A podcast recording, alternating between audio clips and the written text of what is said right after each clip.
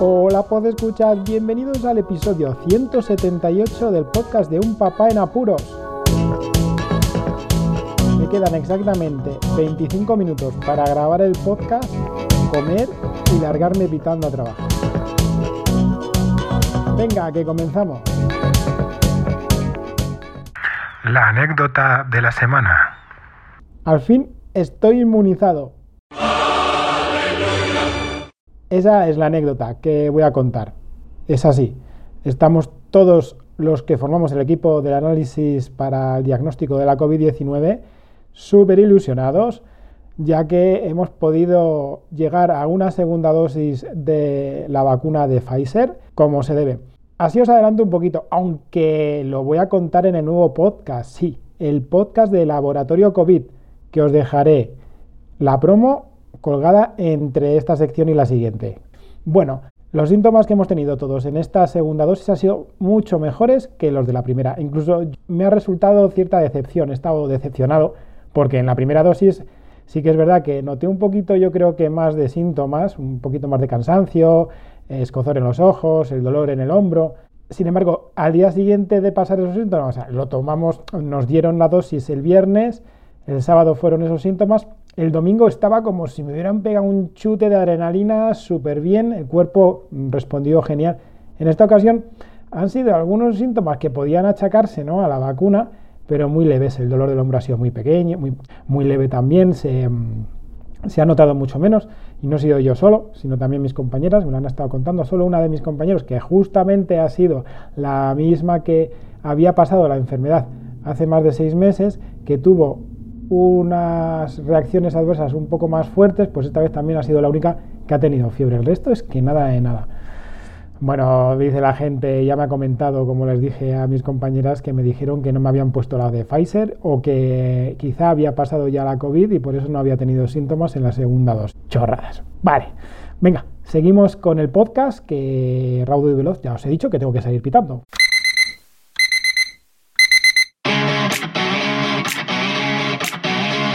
¿Qué os parecería entrar en un laboratorio de análisis COVID?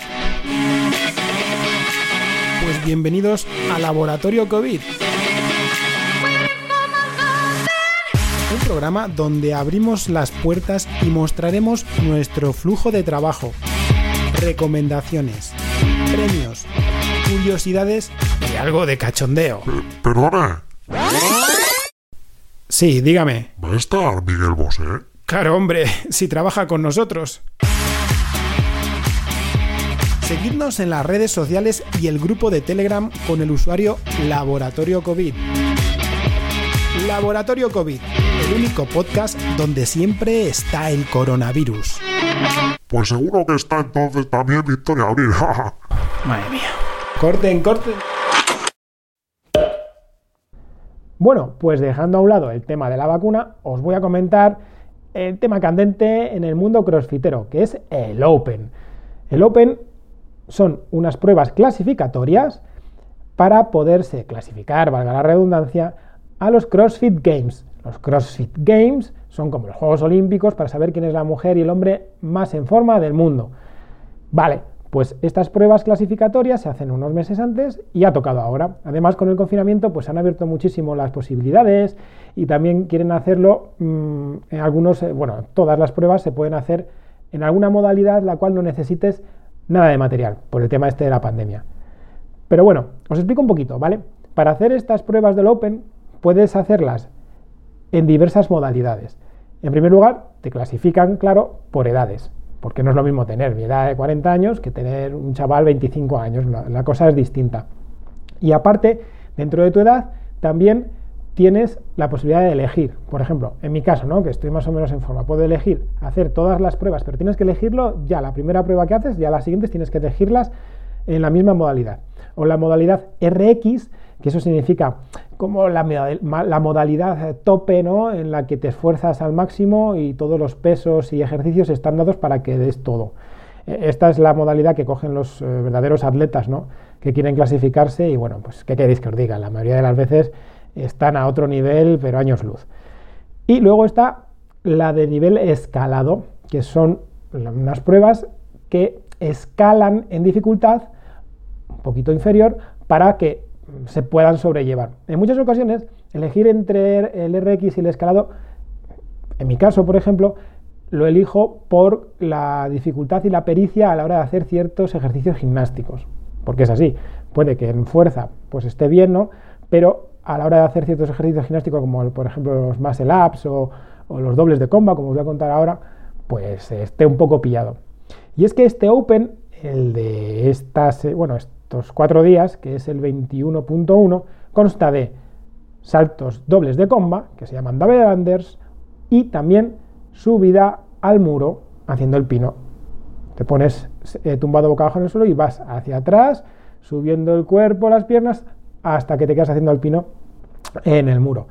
Eh, os animo a que vayáis a la web de CrossFit, eh, CrossFit Games para que veáis cómo son los ejercicios, pero bueno, tampoco os voy a, os voy a, aburrir con el tema este porque es un poco costito, ¿vale? Bueno, la historia está en que te tienen que, que juzgar, hay jueces para que todo vaya bien y que no hagas mm, no repeticiones, que se llaman no reps, que son pues esos fallos que haces ¿no? a la hora de hacer el ejercicio. Y bueno, que está todo muy bien. Y en este caso consistía en eso, ¿no? En double unders y subidas al muro haciendo el pino. ¿Qué pasa? Que lo de que son las subidas, pues podría intentarlo, ¿no? Que es una cosa jorobada. Ahora os voy a decir por qué. Porque el número de repeticiones, pues a ver, final, es una pasada. Pero las double unders, los dobles de combate, sí que han sido un handicap importante, porque yo sí que sé hacerlos, pero no me van a salir tantos de seguido como pasa, como piden en, en estas pruebas clasificatorias. Y es que el ejercicio consta de una primera serie de una subida al muro, haciendo el pino, y luego 10 double unders. La siguiente, 3 subidas, 30 double unders. 6 subidas, 60 double unders. 90 subidas, uy, 90 subidas, 9 subidas, 90 double unders, 15 subidas, 150 double unders y por último 21 subidas, 210 repeticiones de double unders. Una pasada.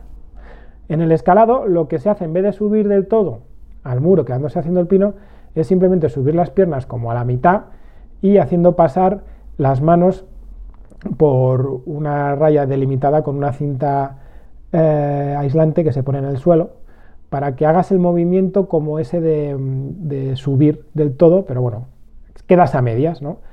Y después, en vez de double unders, pues las eh, saltos de comba normales, que se le llaman single unders.